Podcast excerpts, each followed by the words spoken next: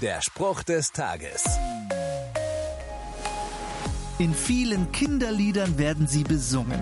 Frühling, Sommer, Herbst und Winter. Aber die vier Jahreszeiten kommen nicht nur in Kinderliedern vor. Eine der ersten Stellen, wo sie erwähnt werden, ist in der Bibel. Da heißt es, solange die Erde besteht, wird es Saat und Ernte geben, Kälte und Hitze, Sommer und Winter, Tag und Nacht. Dieses Versprechen hat Gott Noah gegeben, dem Mann, der die Arche gebaut hat.